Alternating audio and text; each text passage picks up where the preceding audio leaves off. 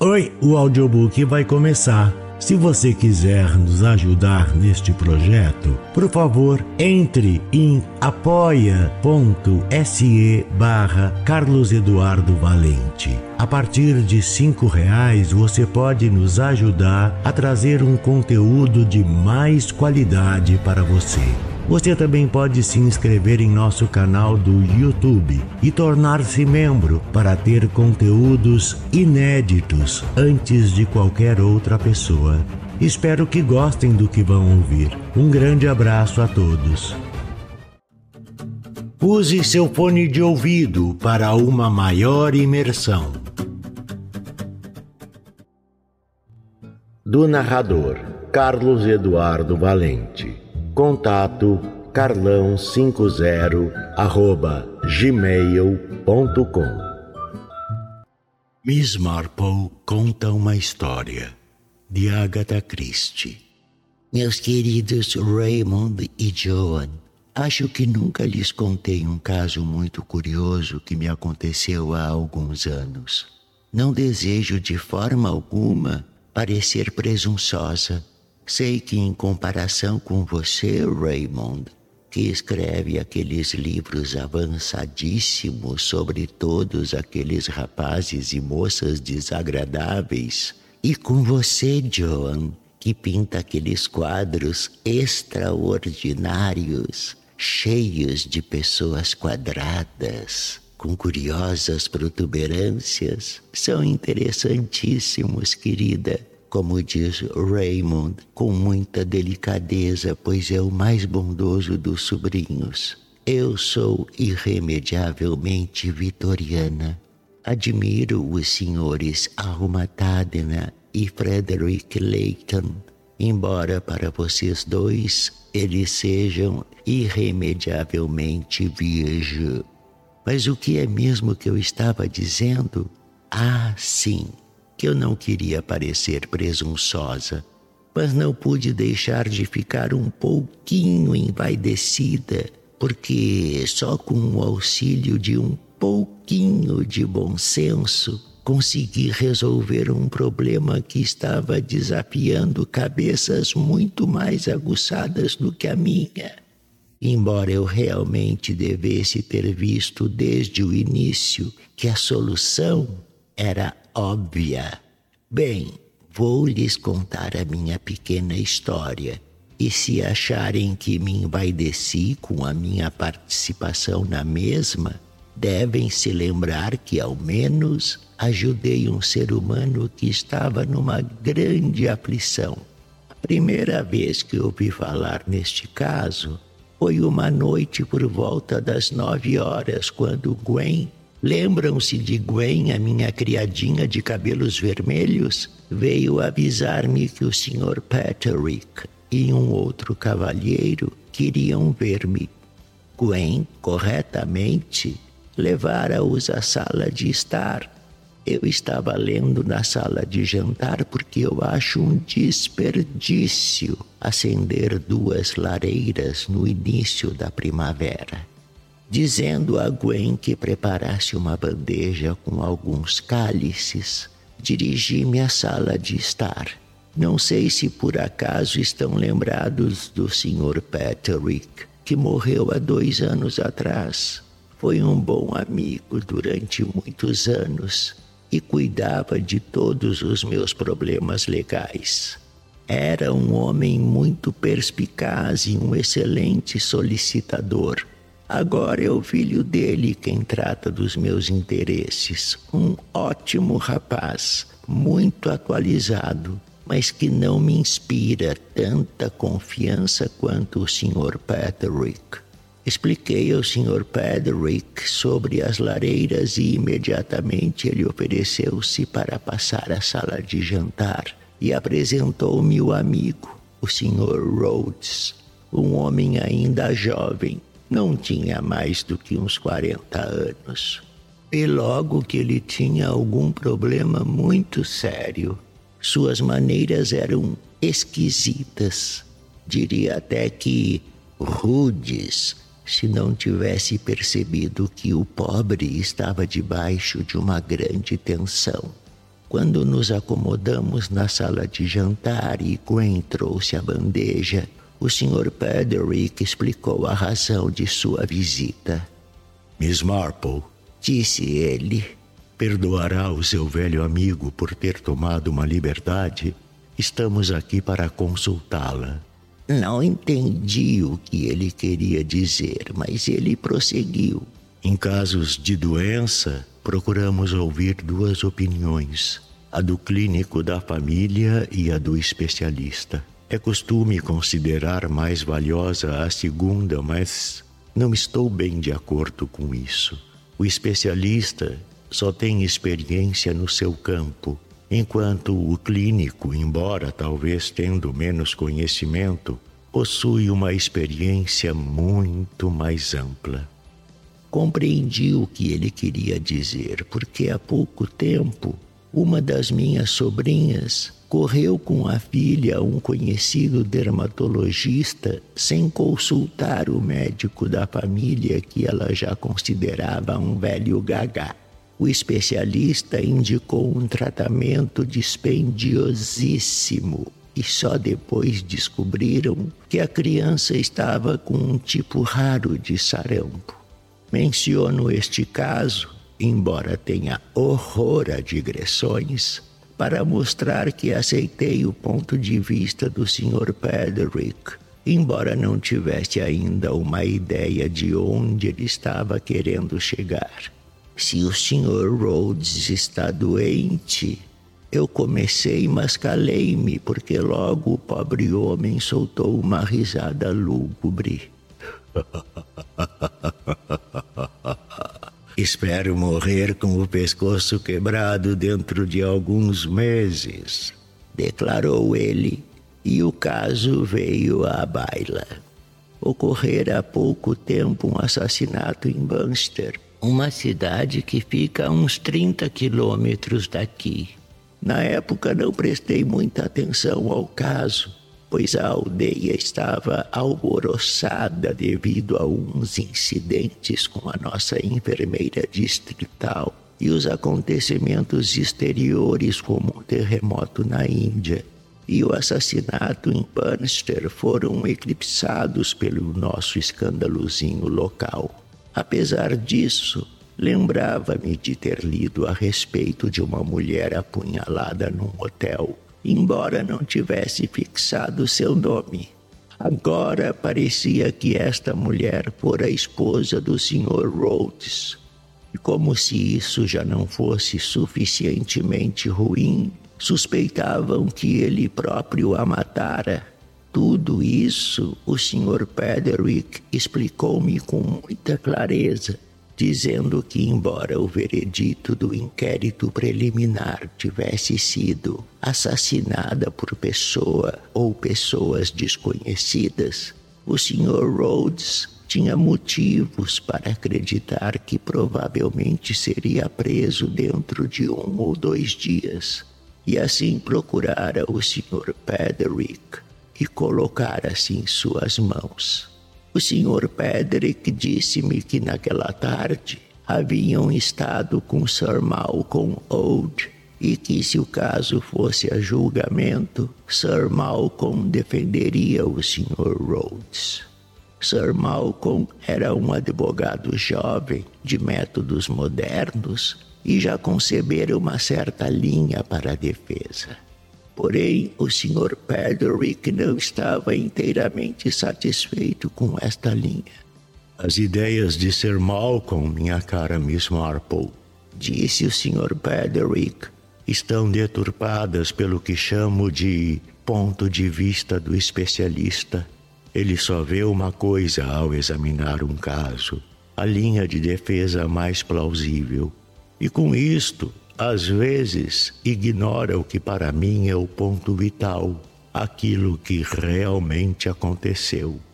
E após dizer-me algumas palavras bondosas e muito elogiosas sobre a minha perspicácia e o meu conhecimento da natureza humana, Ele pediu permissão para contar minha história na esperança que eu pudesse sugerir alguma explicação. Pude ver que o Sr. Rhodes estava totalmente descrente que eu lhe pudesse ser útil e aborrecido por ter sido levado à minha casa. Porém, o Sr. Pederick ignorou e relatou-me os acontecimentos da noite de 8 de março. O senhor e a senhora Rhodes estavam hospedados no Crown Hotel em Burnster. A senhora Rhodes, pelo que me deu a entender discretamente o senhor Pederick, era ligeiramente hipocondríaca. Recolhera-se ao leito logo após o jantar.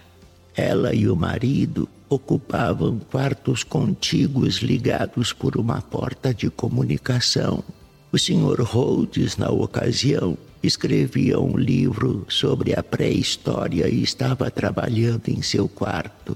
Às onze horas ele arrumou os papéis e preparou-se para dormir, indo ver antes de deitar se a mulher queria alguma coisa. Encontrou a luz de cabeceira acesa e a mulher deitada sobre a cama com um punhal no coração. Estava morta pelo menos há uma hora ou talvez mais. Constataram-se os seguintes pontos. A outra porta do quarto da senhora Rhodes, que abria para o corredor, estava fechada por dentro e aferrolhada. A única janela do quarto estava trancada. Segundo o Sr. Rhodes, ninguém entrara no quarto a não ser a arrumadeira que trouxera um saco de água quente. A arma encontrada no ferimento era uma adaga italiana que a senhora Rhodes costumava usar para cortar papéis e que estivera sobre a cômoda. A arma não tinha impressões digitais. A situação, portanto, resumia-se no seguinte: a não ser o Sr. Rhodes e a arrumadeira, ninguém havia entrado no quarto da vítima. Indaguei sobre a criada. Foi o nosso primeiro cuidado, disse o Sr. Pederick. Mary Hill já trabalha há dez anos no Crown Hotel e não parece haver absolutamente motivo algum para que ela de repente matasse uma hóspede.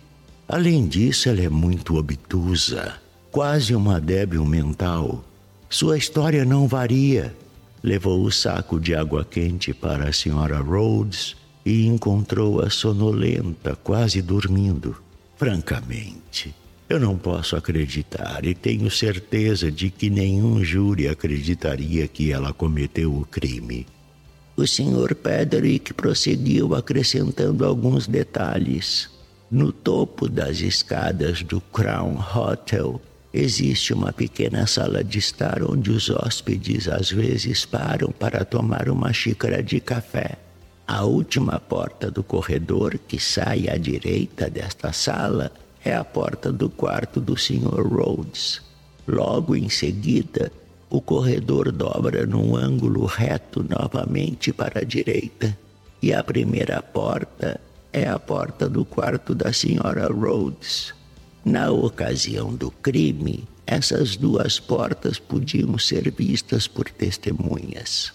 A primeira, a do quarto do Sr. Rhodes, que chamaremos de porta A, podia ser vista por quatro pessoas: dois caixeiros viajantes e um casal idoso que tomava café. Segundo eles, a não ser o Sr. Rhodes e a arrumadeira, ninguém entrou no quarto A. Quanto à outra porta, B, no outro corredor, um eletricista que estava trabalhando junto à mesma jura que ninguém entrou ou saiu da porta B a não ser a arrumadeira. O caso, sem dúvida, era curioso e interessante. Em face das circunstâncias, parecia que o Sr. Rhodes tinha assassinado a esposa. Contudo, eu podia ver que o Sr. Pederick estava convencido da inocência do seu cliente e o Sr. Pederick é um homem muito sagaz. No inquérito, o Sr. Rhodes contara uma história vaga e meio incoerente sobre uma mulher que escrevera cartas ameaçadoras à sua esposa. Pelo que compreendi, tal relato fora muito pouco convincente. A pedido do Sr. Pederick, o Sr. Rhodes repetiu sua história. Para ser sincero, eu mesmo nunca acreditei nisso. Pensava que em me inventara tudo. Pelo jeito, a senhora Rhodes fora dessas pessoas de imaginação larga que romanceiam tudo o que lhes acontece. A quantidade de aventuras que, acreditar nela, lhe aconteciam a cada ano era simplesmente incrível. Se escorregava numa casca de banana, dizia ter escapado por um triz da morte. Se o abajur pegava fogo, fora salva no último instante de uma casa em chamas. O marido acostumara-se a não fazer caso de suas histórias e simplesmente não deu importância ao caso de uma criança ferida num acidente de carro e cuja mãe jurara vingar-se dela. Esse tal acidente teria acontecido antes do casamento da senhora Rhodes. E embora ela tivesse mostrado ao marido umas cartas que pareciam ter sido escritas por uma louca, este suspeitara que a própria esposa as tivesse forjado. Na verdade, ela fizera isso umas duas vezes já. Era uma mulher com tendências histéricas, ávida por excitações constantes. Ora, não me causou estranheza o comportamento da senhora Rhodes. Na realidade, temos na aldeia uma mulher que age exatamente da mesma forma. O perigoso é que quando acontece realmente alguma coisa extraordinária com essas pessoas, ninguém acredita que estejam falando a verdade. Pelo que compreendi, a polícia achou que o Sr. Rhodes inventara essa história improvável para afastar de si as suspeitas. Perguntei se havia alguma mulher hospedada sozinha no hotel. Parece que havia duas a senhora Granby, uma viúva anglo-indiana, e a senhorita Carothers, uma solteirona desengonçada que trocava todas as consoantes sibilantes pelo X. O Sr. Pederick acrescentou que a polícia realizara investigações cuidadosas e não encontrara ninguém que tivesse visto alguma delas perto da cena do crime e não fora descoberta nenhuma ligação entre as duas e o casal. Pedi-lhe uma descrição das duas mulheres. Disse-me o Sr. Pederick que a Sra. Granby tinha cabelos vermelhos muito maltratados e cerca de uns 50 anos. Suas roupas eram extravagantes, feitas em sua maioria de seda indiana já a senhorita Carothers teria uns 40 anos, cabelos bem curtos e usava pancenê e costumes de corte masculino. Ai, ai, ai, isso dificulta muito as coisas. O Sr. Pederick lançou-me um olhar interrogativo, mas eu não quis acrescentar mais nada no momento. E assim perguntei o que Sir Malcolm Old dissera. Pelo jeito, Sir Malcolm estava disposto a jogar todos os seus trunfos na tese do suicídio. O Sr. Pederick disse que o médico legista era totalmente contrário a essa hipótese, além do fato que o punhal não tinha nenhuma impressão digital. Contudo, Sir Malcolm estava certo de poder apresentar testemunhos médicos conflitantes e sugerir uma explicação para a ausência de impressões. Perguntei ao Sr. Rhodes a sua opinião e ele respondeu-me que achava todos os médicos uns idiotas, mas que ele próprio não podia realmente acreditar que a mulher houvesse se suicidado. Ela não era desse tipo, disse ele com simplicidade e acreditei nele. Pessoas histéricas geralmente não cometem suicídio. Refleti um pouco e perguntei se a porta do quarto da senhora Rhodes dava diretamente para o corredor. O senhor Rhodes disse-me que não. A porta do quarto dava para um pequeno saguão que abria para um lavatório. Fora esta porta do quarto para o saguão, que havia sido encontrada trancada e aperrolhada por dentro. Sendo assim, retruquei. O caso me parece extremamente simples. Extremamente. E na verdade era mesmo o caso mais simples do mundo. E no entanto ninguém conseguira ver isto. Tanto o Sr. Pederick quanto o Sr. Rhodes ficaram me olhando tão espantados que até fiquei sem jeito. Talvez a senhorita não tenha pesado bem as dificuldades, disse o Sr. Rhodes. Pesei, pesei sim, repliquei. Só existem quatro possibilidades. Ou a senhora Rhodes foi morta pelo marido, ou foi morta pela arrumadeira, ou cometeu suicídio, ou então foi morta por um estranho que ninguém viu entrar nem sair. Esta última hipótese é impossível. Interveio o Sr. Rhodes. Ninguém podia entrar ou sair pelo meu quarto sem que eu visse, mesmo se alguém conseguisse entrar no quarto de minha mulher sem ser visto pelo eletricista, como poderia ter saído deixando a porta trancada e aferrolhada por dentro? O Sr. Pederick olhou para mim, o Sr. Pederick olhou para mim e disse encorajadoramente: Bem, Miss Marple, gostaria de fazer uma pergunta. Retruquei. Sr. Rhodes, como era a arrumadeira? Poderia descrevê-la? Ele respondeu que não tinha reparado muito. Acreditava que fosse mais alta do que baixa, mas não se lembrava se os cabelos eram claros ou escuros. Voltei-me para o Sr. Pederick e fiz-lhe a mesma pergunta. Ele disse que ela era de estatura média, tinha cabelos louros, olhos azuis e era muito corada. O Sr. Rhodes comentou: É melhor observador do que eu, Pederick. Atrevi-me a discordar e perguntei ao Sr. Rhodes se poderia descrever a minha empregada. Nem ele nem o Sr. Pederick conseguiram fazê-lo. Não veem o que isso significa? Perguntei. Ambos estavam preocupados com os próprios problemas e a pessoa que os recebeu era apenas uma criada.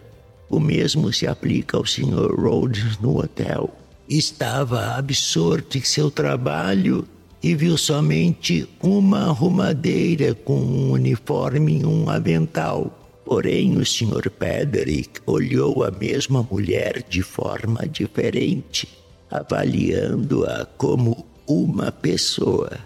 E foi com isso que a assassina contou. Como eles ainda não compreendiam, tive de explicar. Acho que as coisas se passaram assim, prestem atenção. A arrumadeira entrou pela porta A atravessou o quarto do Sr. Rhodes para levar o saco de água quente para a Sra. Rhodes e saiu pelo saguão para o corredor B. X, como chamaremos a assassina, entrou pela porta B no pequeno saguão, escondeu-se no lavatório e esperou até a arrumadeira sair. Então entrou no quarto da Sra. Rhodes apanhou a adaga em cima da cômoda. Sem dúvida, explorara o quarto antes. Dirigiu-se até a cama, apunhalou a mulher adormecida, limpou o cabo da adaga, trancou e aferrolhou a porta pela qual entrara e saiu pelo quarto em que o Sr. Rhodes trabalhava. O Sr. Rhodes interveio. Mas eu tê-la ia visto, e o eletricista também a teria visto entrar. Não, não, não, não, não, não, não. Aí que o senhor se engana, eu disse. O senhor não haveria. Não se ela estivesse com um uniforme de arrumadeira. Deixei a ideia penetrar-lhes no cérebro, então continuei. O senhor estava absorto em seu trabalho. Pelo canto do olho, viu uma arrumadeira entrar, ir até o quarto de sua esposa e sair. Era o mesmo uniforme, mas não era a mesma mulher. Foi isso que as pessoas que tomavam café viram: uma arrumadeira entrar e uma arrumadeira sair. O mesmo se deu com o eletricista. Eu diria que se a arrumadeira fosse bonita, a natureza humana sendo o que é, os homens teriam notado seu rosto. Mas como ela era apenas uma prosaica mulher de meia idade, bem, Todos viram apenas o seu uniforme, não a mulher em si. O Sr. Rhodes bradou: Quem era ela? Bem, retruquei. Isso vai ser um pouco difícil. Deve ter sido ou a Sra. Granby ou a Sra. Carruthers. Pela descrição, vejam bem, eu diria que é possível que a senhora Granby use habitualmente uma peruca, podendo simplesmente tê-la retirado para desempenhar o papel de arrumadeira. Por outro lado, a senhorita Carruthers, com o seu cabelo bem curto, poderia facilmente enfiar uma peruca para desempenhar o seu papel mas acho que os senhores descobrirão facilmente qual das duas é a assassina. Pessoalmente, aposto na senhorita Carruthers. E na realidade, meus queridos, foi assim que terminou a história.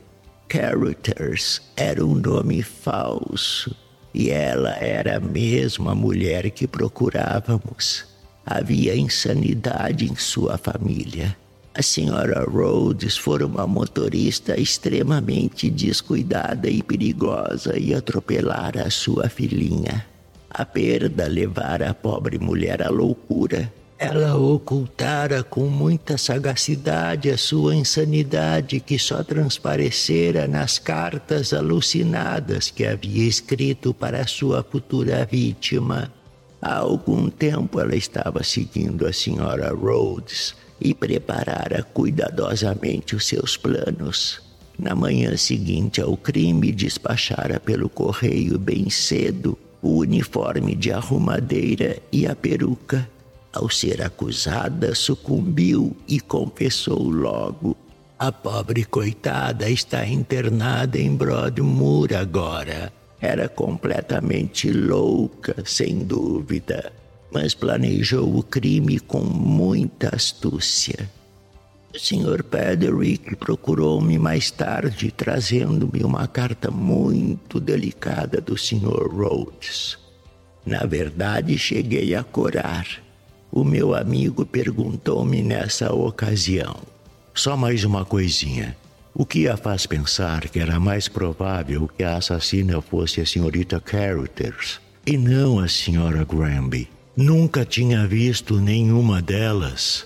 Bem, respondi, foi a dicção dela. O senhor mesmo me disse que ela trocava todas as consoantes sibilantes pelo X. Ora, na realidade, isso é muito pouco comum, principalmente numa mulher ainda jovem de uns 40 anos. Todos esses X's me pareceram simplesmente um exagero de encenação de alguém que estava representando um papel. Não lhes direi que o Sr. Pederick retrucou, mas foi algo muito elogioso para mim. E, na verdade, não pude evitar de me sentir um bocadinho envaidecida. Sabem, é extraordinário como muitas coisas neste mundo às vezes acontecem para o bem. O Sr. Rhodes casou-se novamente, desta vez com uma moça muito simpática e sensata. Os dois agora têm uma menininha linda e, adivinhem só, convidaram-me para a madrinha. Não foi muito gentil da parte deles. Só espero que não achem que eu me esteja estendendo demais. Beijos. Jane Marple.